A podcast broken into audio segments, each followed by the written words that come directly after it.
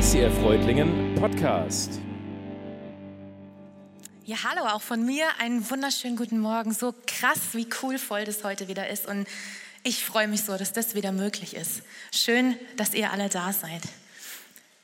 Ja, wer von euch, die jetzt hier sitzen, weil das sehe ich, zu Hause dürft ihr gerne auch eure Hände strecken. Aber wer von euch war denn oder hat in der letzten Zeit mal einen richtig guten Film geguckt? Also natürlich nicht im Kino, dann kämst du aus einer Parallelwelt, aber zu Hause aus, auf dem Sofa, schön gemütlich.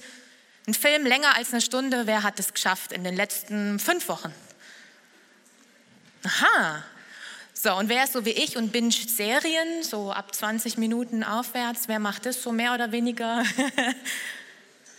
Wer hat überhaupt nichts geguckt in den letzten fünf Wochen? Auch keine Tagesschau, gar nichts? Aha, also alle von uns gucken eigentlich mehr oder weniger meistens irgendwas. Und mir ging es früher so, wenn ich zu Hause, als ich noch äh, jung war und daheim gewohnt habe bei meinen Eltern, wenn ich da einen Film geguckt habe, der konnte noch so anständig und noch so gesittet sein. Spätestens in dem Moment, wenn mein Vater die Tür aufgemacht hat, um mal zu gucken, was wir da so machen, kam entweder eine Kuss- oder eine Sexszene. Jedes Mal. Der Film konnte wirklich vorher und nachher wieder grundanständig sein. Wenn mein Vater den Kopf reinsteckt, so war's. Und dann immer, ach, was ihr da wieder guckt. Ja, jedes, jedes Mal.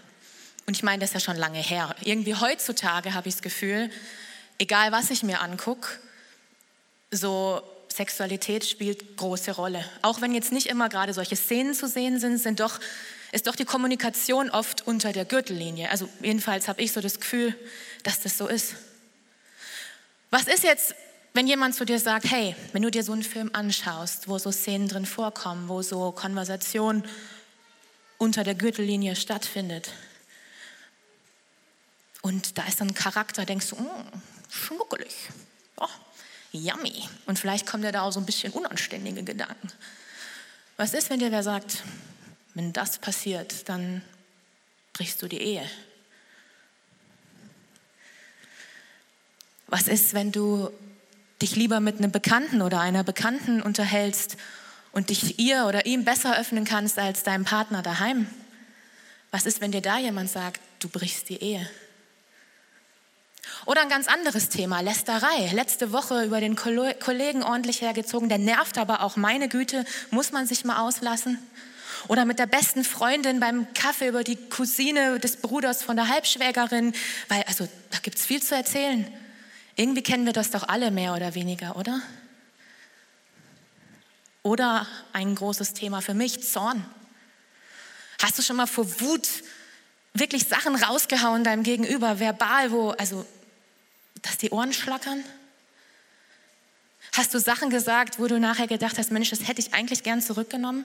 Oder hast in der Wut wirklich Dinge wieder auf den Tisch geholt und oder deinen Partner auf den Tisch gepackt, wo die eigentlich schon so weit weg waren? Was ist, wenn dieser Zorn oder diese Lästerei, wenn da dir jemand sagt, hey, das hat eigentlich die gleiche Strafe verdient wie Mord?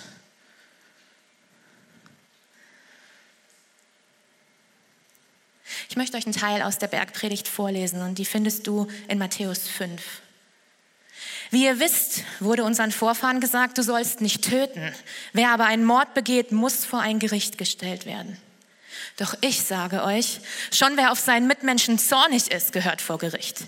Wer zu ihm sagt, du Schwachkopf, der gehört vor den Hohen Rat. Und wer ihn verflucht, der verdient es, verdient es ins Feuer der Hölle geworfen zu werden. Ihr wisst, dass es heißt, du sollst nicht die Ehe brechen. Doch ich sage euch, schon wer eine Frau mit begehrlichen Blicken ansieht, der hat im Herzen mit ihr die Ehe gebrochen. Ich weiß nicht, wie es dir da geht, aber mir wird da so ein bisschen komisch zumute. Was Jesus da sagt, das ist doch übertrieben, oder? Ich meine, das kann er doch nicht wirklich so meinen. Ich meine, schon die zehn Gebote alleine immer zu befolgen, ist doch für Normalsterbliche eigentlich schier unmöglich. Also jedenfalls nicht komplett und nicht immer. Und ich war immer ganz froh, dass ich doch durch Jesus dieses Gnadengeschenk habe und ich muss mich wegen der Gesetze und so nicht mehr verrückt machen. Und ich meine, als Christ, da stehe ich doch unter der Gnade und, oder? Also ich habe ehrlich ganz lange nicht verstanden, was, was Jesus warum er das macht da in der Bergpredigt, was er da sagen will. Und wenn ich ehrlich bin, habe ich das immer schnell überlesen. Denn es war mir einfach ein bisschen zu unangenehm. Weil Hand aufs Herz, bin schon ziemlich oft zornig geworden. Ziemlich oft ist der Zorn mit mir durchgegangen an meinen Mitmenschen. Und ich bin jetzt zwar nicht so der begehrlich hinter irgendwelchen Männern hergucker, aber es gab durchaus schon Zeiten, wenn, wenn zu Hause einfach irgendwie es nicht so gut lief, dass ich dachte, boah, mit dem kann ich mich so gut unterhalten.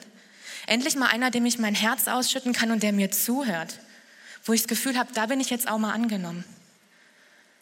So eine Phase gab es auch. Bin ich jetzt deswegen eine mordende Ehebrecherin oder eine ehebrechende Mörderin? Warum ist Jesus hier so krass? Wieso tut er das und was genau meint er damit? Wieso baut er diese doch anscheinend unüberwindbaren Mauern auf? Da kann doch niemand bestehen. Da kann doch niemand je genug sein. Und ich lade dich jetzt ein, da heute nicht einfach, wie ich sonst drüber hinwegzulesen, sondern dass wir es uns genauer anschauen. Und Vater, ich bitte dich, dass du durch deinen Heiligen Geist uns zeigst, was Jesus da gemeint hat. Dass wir verstehen, was du uns da sagen wolltest, was du uns sagen willst durch die Bibel. Ich danke dir, dass du in unseren Herzen bist und uns hilfst, es zu verstehen. Und ich, ja, ich danke dir, dass du hier bist, dass wir das nicht alleine verstehen müssen, weil so vieles ist einfach, ja, unverständlich. Und ich danke dir, dass du uns da führst, unsere Herzen öffnest. Ich bitte dich für jeden Einzelnen hier, der sich vielleicht auch noch nicht so ganz rantraut. Ich bitte dich, dass du uns mutig machst, mutig auch Dinge anzusehen, die unangenehm sind. Und wenn wir jetzt noch mal in eine der Bibelstellen reingucken, da gibt es da so ein Muster. Jesus sagt immer wieder, es ist gesagt oder ihr wisst, dass es heißt, doch ich sage euch oder ich aber sage euch. Es ist geschrieben, aber ich sage euch. Und in der Theologie, da werden diese Aussagen, dieses doch ich sage euch, ich aber sage euch, die sind da als Antithesen bekannt. Und wenn man das so liest, dann hört sich das für viele so an, als würde Jesus das Alte Testament zitieren, also Thesen benennen, wie du sollst nicht töten, es ist gesagt, du sollst nicht töten. Und dann so in etwa verkünden, ja, was ihr bisher gelernt habt, ist falsch, jetzt kommt die Antithese, ich aber sage euch. Ganz nach dem Motto, das Alte ist vergangen, jetzt wird das Gesetz aufgehoben. Der Eindruck, dass Jesus der Tora, also so nennt man die jüdische Schrift, widerspricht, der entsteht eben durch diese Wörtchen doch oder aber. Aber ist ein Wörtchen mit ganz schön viel Macht. Wir sagen es ganz oft, ohne zu wissen, was das eigentlich für eine Macht hat. Oh, das hast du toll gemacht, aber hey, ich liebe dich, aber ich finde dich echt toll. Aber hey, du bist mir wichtig. Aber und hey, das hat mir echt gut gefallen, aber ihr merkt schon, alles, was vor dem Wörtchen aber steht, wird abgewertet. Du bist mir echt wichtig, aber hey, das muss ich jetzt noch machen. Heißt, das, was ich noch machen muss, ist mir wichtiger, oder? So würde ich es verstehen. Und so wird auch der Eindruck erweckt, dass Jesus sagt, hey, das Gesetz sagt das und das, ja. Ich aber sage euch, dass das nicht so stimmt und gebe euch was Neues mit auf den Weg. Und an der Stelle ist es ziemlich cool, wenn man Hebräisch kann. Ich kann es leider nicht. Aber im hebräischen Urtext, da steht da wohl sinngemäß kein Aber, sondern ein Und. Und das macht den großen Unterschied. Es steht geschrieben und ich sage euch noch dazu. Und ich lege euch das so aus. Es ist gesagt und ich sage euch noch dazu. Jesus widerspricht nicht dem Gesetz, er widerspricht nicht den Weisungen Gottes sondern er etabliert sie und er bietet seine Auslegung dazu an. Alles klar. Er hebt es also nicht auf, er setzt noch einen drauf. Der baut eine immense moralische Hürde. Eine Hürde, die doch keiner von uns bezwingen kann. Kann doch keiner hier genug sein, oder? Warum macht er das? Will Jesus da den Schriftgelehrten und Pharisäern, die da ihm auch zugehört haben, theologisch eine reinwürgen? Will er deutlich machen, hey, jeder, egal wie, ist irgendwie ein Sünder und niemand kann bestehen, noch nicht mal ein Pharisäer, der das Gesetz auswendig kann? Was ist seine Absicht hinter diesen harten, klaren Forderungen? Jesus sagt im Rahmen seiner Endzeitrede, und weil Gottes Gebote immer stärker missachtet werden, setzt sich das Böse überall durch. Die Liebe wird bei den meisten von euch erkalten. Und hier ist nicht die Liebe allgemein auf der Welt gemeint. Nein, es ist die Liebe unter den Kindern Gottes, unter denen, die Jesus nachfolgen gemeint. Die Liebe unter den Geschwistern in der Gemeinde. Die Liebe unter den Christen. Die Bibel sagt, an eurer Liebe zueinander wird man euch erkennen. Wie steht es bei uns mit der Liebe zueinander? Unter uns Gläubigen, unter uns Christen. Erkennt man uns an unserer Liebe zueinander? Jesus sagt, das Böse setzt sich überall durch, auch innerhalb der Gemeinden. Und zwar, weil Gottes Gebote, sein Gesetz immer stärker missachtet werden. Was soll das nun bedeuten? Müssen wir Christen jetzt einfach gesetzlicher leben, damit wir uns gegenseitig mehr lieben? Ein bisschen mehr an die Gesetze halten? Jesus zieht auch da eine ziemlich klare Grenze. Er sagt, hey, ich sag euch, wenn eure Gerechtigkeit nicht besser ist als die der Schriftgelehrten und Pharisäer, so werdet ihr nicht in das Himmelreich kommen. Besser als die Schriftgelehrten und Pharisäer? Oha, das ist mal ein Anspruch, denn diese Schriftgelehrten, die Pharisäer, die waren absolute Vollprofis, was das Gesetz anging. Die kannten teilweise jeden einzelnen Buchstaben im Gesetz auswendig. Wirklich, den Anspruch hatten die zum Teil. Und obwohl sie sich da auskannten wie kein anderer, die konnten das rückwärts, vorwärts runterbeten und total strikt danach gehandelt haben, das hat bei ihnen trotzdem nicht dazu geführt, dass sie ihre Mitmenschen mehr geliebt haben. Dafür sind sie in der Bibel nicht wirklich bekannt. Im Gegenteil. Dieses Gesetz und dieses strikte Einhalten des Gesetzes, das wurde, das wurde für sie zu einer gnadenlosen Grenze. Schwarz und weiß richtig und falsch, Leben und Tod. Die Pharisäer hatten das Gesetz, aber keine Gnade, keine Liebe. Sie studierten stundenlang die Tora, die jüdische Schrift, aber ihnen fehlte die Liebe. Und darauf wollte Jesus aufmerksam machen. Hey, es geht Gott nie darum, wie viel wir tun. Ihn interessiert es, aus welchen Motiven wir etwas tun oder eben nicht. Gott kennt die Beweggründe in unserer Herzen. Er weiß, aus welchen Motiven wir was tun oder eben nicht.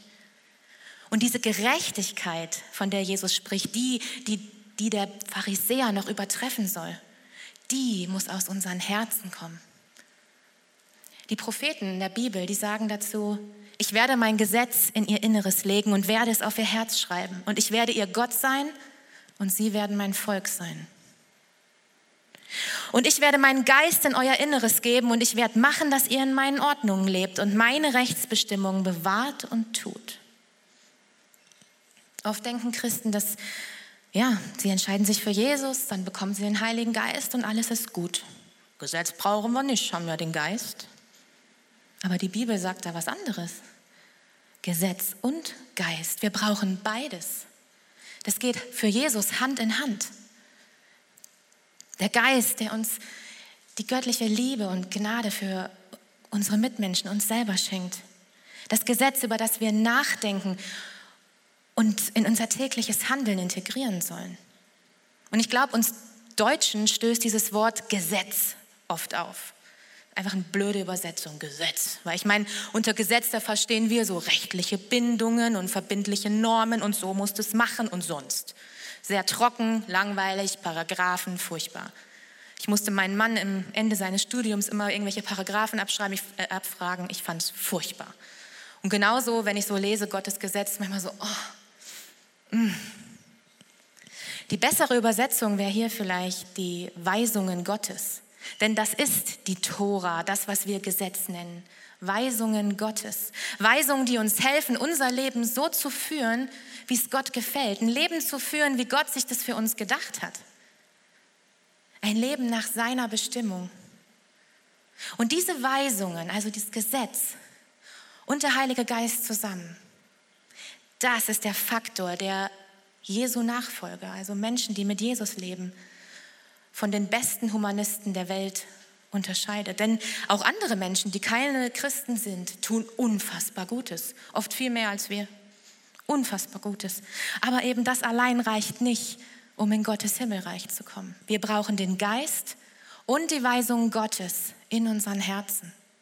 Und genau das möchte Jesus in seiner Bergpredigt verdeutlichen. Es geht nicht nur darum, das Gesetz zu befolgen, aber eben auch nicht darum, es einfach aufzuheben. Das tut er nicht. Nochmal zurück zu diesen Thesen und Antithesen. Denn es ist gesagt, ich aber sage euch. Oder im Gesetz steht geschrieben, und ich, Jesus, erweitere das Gesetz nun. Er macht es uns also noch schwieriger, gell? Geist und Gesetz, schön und gut, aber warum macht er das? Warum baut er diese moralische Mauer? Im Lauf der Jahrhunderte gab es viele verschiedene Ansätze, um das zu erklären, warum er da jetzt noch so einen draufsetzt, warum er das so unüberwindbar macht. Und besonders spannend ist da der jüdische Ansatz. Und ich meine, Jesus war Jude, macht also Sinn. Gell?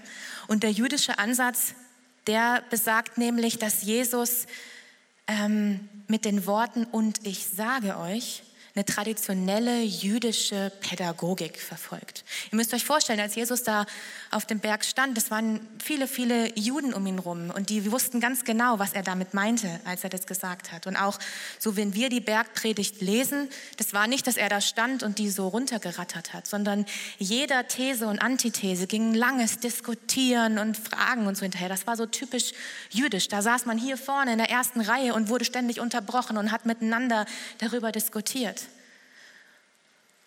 Und die waren mit dieser Pädagogik, mit dieser jüdischen Pädagogik vertraut. Diese Pädagogik, die nennt man einen Zaun um etwas bauen.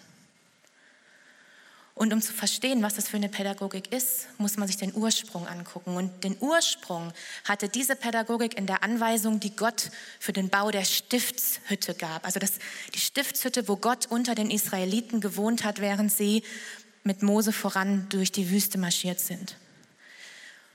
In der Mitte der Stiftshütte, seht ihr auf dem Bild, da befand sich das Allerheiligste. Und in dieses Allerheiligste, da durften nur Mose und der Hohepriester rein. Weil in diesem Allerheiligsten, da war Gottes Gegenwart so intensiv, dass Menschen, die nicht befugt waren oder die nicht vorbereitet waren, die hätten das nicht überleben können. So intensiv war dort die Gegenwart Gottes. Es wäre also total fatal gewesen, wenn irgendjemand aus Versehen, weil er falsch abgebogen ist oder ein bisschen tüdelig da über die Zeltschnüre stolpert, mitten rein ins Allerheiligste. Das wäre sein Ende gewesen. Und um eben dieses Allerheiligste und auch die Menschen zu schützen, wurde mit Sicherheitsabstand ein Zaun drumherum gebaut. Und wenn nun einer da an diesen Zaun kam, diese Grenze überschritt oder dabei war, da drüber zu marschieren, dann konnte man noch eingreifen, dann konnte man das Schlimmste verhindern. Bevor es also so richtig krass schlimm wurde und es vorbei war, hatte man noch die Möglichkeit, ihn vorher aufzuhalten. Es, wurde, es fiel auf. Diesen Zaun zu bauen war also ein Akt der Liebe. Es war kein, ey, du kommst hier nicht rein, sondern das war ein Akt der Liebe. Keine Ausgrenzung, kein, das verbieten wir jetzt halt. Es geschah zum Schutz. Und aus geistlicher Sicht haben manche Rabbiner damals, also die jüdischen Lehrer, das auch gemacht mit dem Gesetz. Die haben Zäune gebaut. Und Jesus, der treibt in der Bergpredigt diese Pädagogik auf die Spitze. Der baut einen dicken, fetten Zaun aus Liebe und nicht, um einfach irgendwelche Vorschriften spießig zu erweitern. Aber um das zu begreifen, müssen wir erstmal verstehen, was, um was baut Jesus denn da den Zaun? Was ist denn in seinen Augen das Allerheiligste, was es gilt zu schützen, was nicht verletzt werden darf? Was ist die absolute Mitte für Jesus? Und auch dazu finden wir in der Bibel was. Als die Pharisäer hörten, wie Jesus die Sadduzäer zum Schweigen gebracht hatte, dachten sie sich eine neue Frage aus, um ihm eine Falle zu stellen. Ein Gesetzeslehrer fragte ihn, Lehrer, welches ist das wichtigste Gebot im Gesetz Gottes? Jesus antwortete ihm, Du sollst den Herrn, deinen Gott, lieben von ganzem Herzen, mit ganzer Hingabe und mit deinem ganzen Verstand. Das ist das erste und wichtigste Gebot. Ebenso wichtig ist aber ein zweites. Liebe deinen Mitmenschen wie dich selbst. Alle anderen Gebote und alle Forderungen der Propheten sind in diesen beiden Geboten enthalten. Das Wesen, das Zentrum, das Allerheiligste ist für Jesus die liebevolle Beziehung. Die liebevolle Beziehung zu Gott dem Vater, Gott, Vater, Sohn und Heiliger Geist. Die liebevolle Beziehung zu meinen Mitmenschen und die liebevolle Beziehung zu mir selbst. Das ist das Allerheiligste, was Jesus schützen will. Und diese Thematik, die greift Jesus immer wieder auf. In den verschiedensten Gleichnissen und Berichten über das Reich Gottes macht er es immer wieder deutlich. Diese liebevolle Beziehung zu gefährden, die ist gleichbedeutend mit Sterben. Wer nicht in dieser Liebe lebt, der ist schon tot. Er führt ein totes Leben. Aber wer in dieser liebevollen Beziehung lebt, der wird leben, auch wenn er stirbt. Aber Jesus stellt damit keine neue Theologie auf. Nein, er versucht seinen Jüngern zu erklären, dass das schon immer das Wesen Gottes war. Es gibt nicht den alten Gott und jetzt gibt es einen neuen, sondern er ist der gleiche. Es war schon immer sein Wesen. Das ist schon immer der Kerngedanke der Weisungen Gottes. Und es geht nicht darum, diese, diese Anweisungen oder diese Weisungen wortwörtlich auszulegen, so wie die Pharisäer das getan haben, sondern es geht darum, dass dieses Gesetz und die liebevolle Beziehung Hand in Hand gehen. Jesus macht das zum Beispiel unter anderem am, am Sabbatbeispiel deutlich. Der Sabbat, das war ein gesetzlicher Ruhetag. Oder ist er immer noch unter den Juden. Und in ihrer unendlichen Detailversessenheit haben die Pharisäer damals ganz genau festgelegt, was man darf und was nicht. Und das war teilweise echt lächerlich.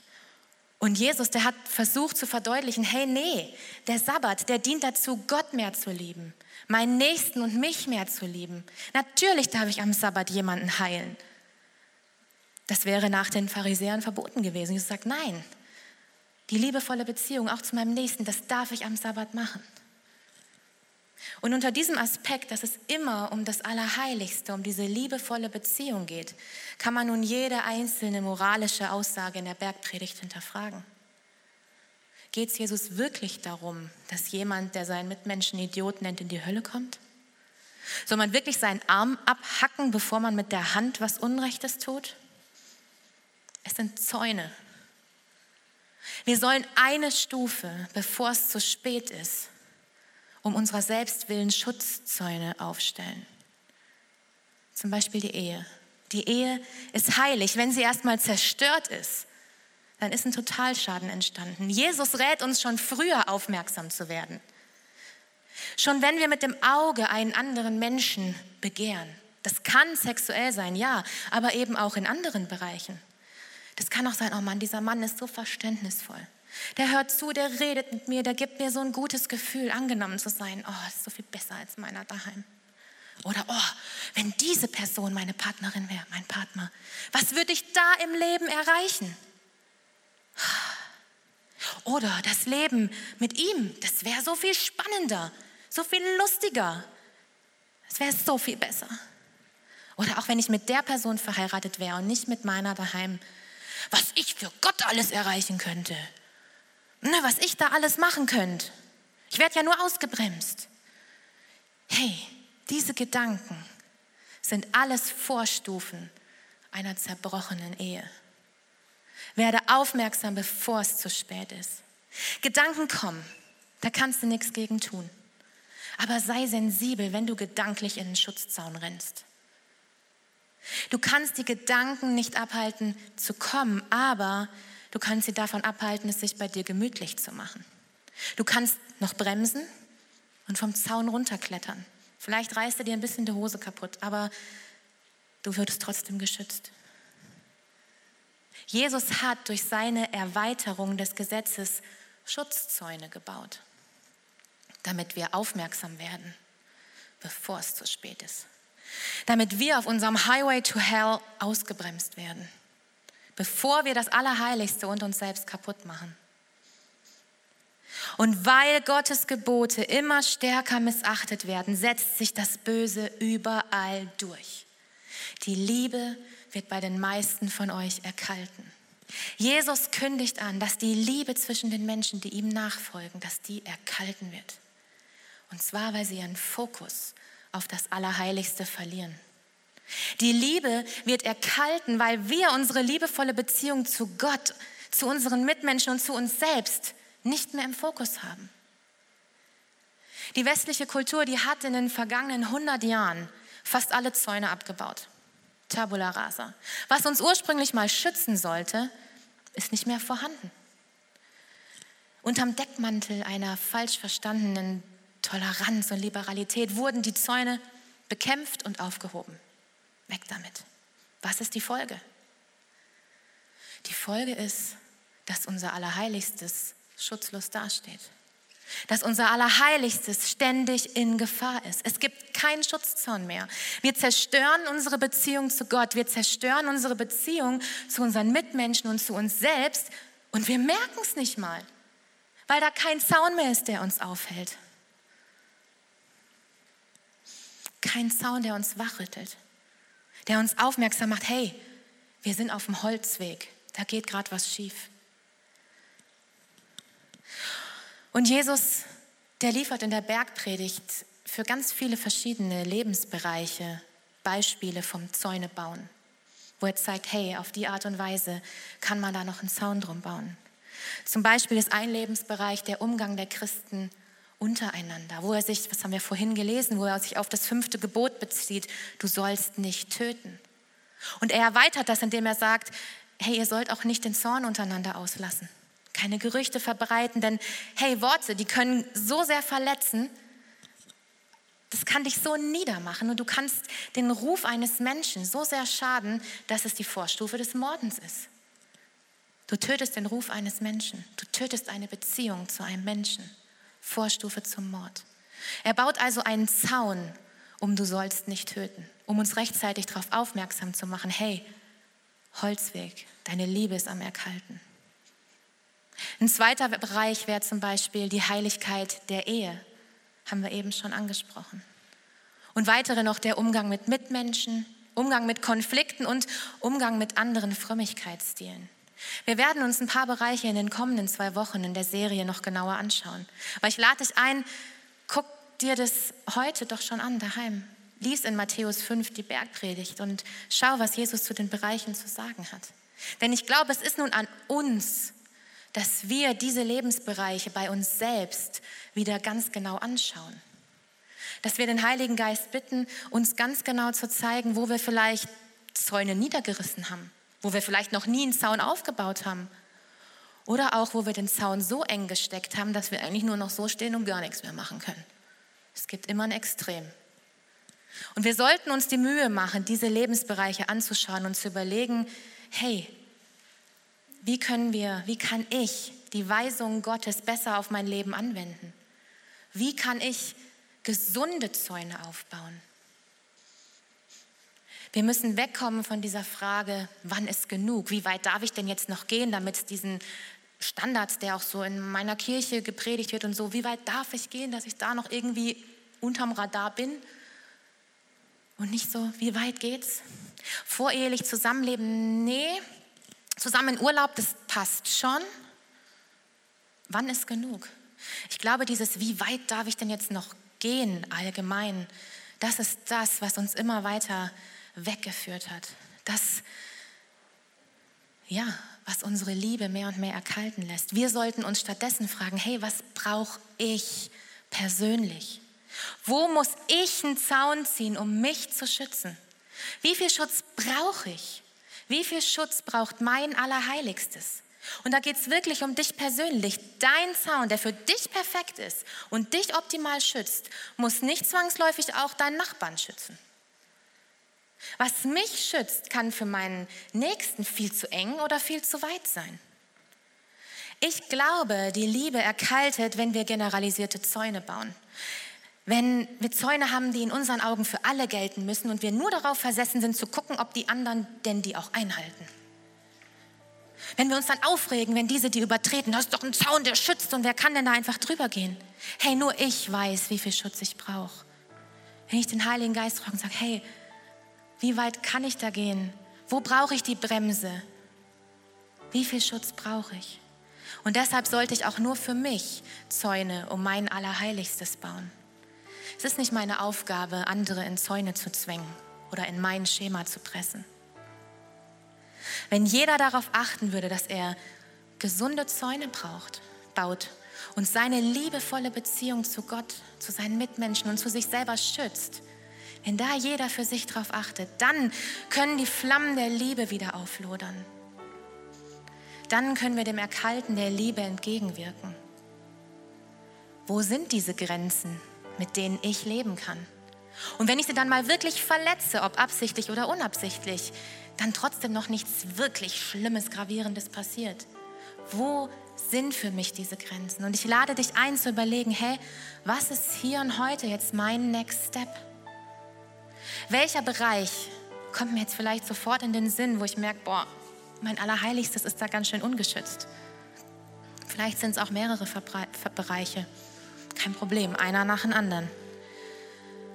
Ein Zaun nach dem anderen. Vielleicht gibt es auch Zäune, die eigentlich gepasst haben für dein Leben, aber im Laufe der Zeit hast du da ein bisschen den Maschendraht aufgeschnippelt und dir ein Schlupfloch gemacht. Vielleicht ist es erstmal dran, den Zaun zu reparieren. Vielleicht merkst du auch, Mensch, ich bin total eingeengt durch meine Zäune. Ich kann noch nicht mal mehr mit dem anderen Geschlecht normal reden, weil ich denke, das ist total gegen meinen Zaun. Auch wenn ich der Frau die Hand gebe, oh, geht gar nicht. Oder nee, ich kann nicht in einem Raum mit einem Mann sein, weil dann bin ich sofort auf einem schlimmen Weg. Und ja, zu überlegen, ist das wirklich mein Zaun? Was brauche ich? Welche Zäune sind für mich vielleicht auch zu eng? Vielleicht merkst du da auch, hey, das kriege ich allein irgendwie nicht hin. Ich brauche dazu Unterstützung. Vielleicht brauche ich ein Gespräch, jemanden, der mit mir betet. Und ich mache dir Mut, dass du zu dir heute wirklich offen und ehrlich sein kannst. Ich glaube, das ist das Schwierigste, zu sich selbst offen zu sein und zu sagen, hey, da fehlt der Zaun oder da habe ich, um dazu zu gehören oder um ihn nicht zu verlieren oder sie, meine Zäune ein bisschen Mut zu haben. Nee, auch wenn es für ihn so passt, für mich vielleicht nicht. Ich brauche einen anderen Zaun. Und ich möchte jetzt den Mut von Gott bekommen, den wieder aufzubauen. Und vielleicht zusammen mit einer vertrauten Person, die dich unterstützt im Gebet, im Gespräch. Ich lade dich dazu ein, sei mutig und ehrlich. Baue Zäune, die dich rechtzeitig warnen und schützen. Und Zäune, die dich nicht komplett einengen und dir die Freiheit, die dir Jesus auch geben will, rauben baue gesunde Zäune. Und Heiliger Geist, ich bitte dich heute, dass du jedem von uns zeigst, was der gesunde Zaun für mich selber ist. Vater, zeig uns, wo wir Zäune vielleicht reparieren müssen, wo wir Zäune erneuern, neu ziehen müssen. Und Vater, du weißt, dass das vielleicht oft echt mit krassen Schritten verbunden ist. Mit Schritten, wo wir Angst vor haben, Vater, ich bitte dich, dass du uns ins Herz legst, dass dieses Allerheiligste, diese liebevolle Beziehung zu dir, zu unseren Mitmenschen und zu uns selber, dass das das Allerwichtigste ist, dass das diese Liebe ist, die nicht erkalten darf. Und ich bitte dich, dass du uns Mut gibst, für dieses Allerheiligste einzustehen und Zäune zu bauen, die uns schützen, die unser Allerheiligste schützen, unsere Beziehungen. Vater, du siehst, wo wir Zäune übertreten haben, wo wir vielleicht auch absichtlich gesagt haben, nee, da habe ich jetzt keinen Bock mehr, es ist mir zu spießig und will ich nicht mehr, ich will das anders. Und Herr, ich bitte dich, dass du uns da persönlich zeigst, wo wir vielleicht echt auf dem Holzweg sind. Wo wir den Weg, den du für unser Leben geplant hast, verlassen haben. Und ich danke dir, dass wir da nicht allein durch müssen. Ich danke dir, dass du mit deiner ganzen Liebe uns dabei helfen möchtest. Ich, ich danke dir, dass du uns da auch, wenn wir es brauchen, Menschen an die Seite stellst, die uns dabei helfen im Gespräch. Danke, dass du uns so unendlich liebst und dass du dieses Allerheiligste schützen willst. Und ich bitte dich, dass du unsere Herzen offen und auch weich machst für deine Weisungen, dass wir es nicht mehr als hartes Gesetz verstehen, sondern als eine liebevolle Botschaft, als liebevolle Regeln und Lebensanweisungen eines liebenden Vaters, der uns nicht quälen und nicht den Spaß verderben will, sondern der uns schützen möchte und der uns ein Leben in Fülle schenken will in dir. Herr, ich danke dir für jeden Einzelnen hier. Amen. Vielen Dank fürs Zusehen. Weitere Infos unter icf-reutlingen.de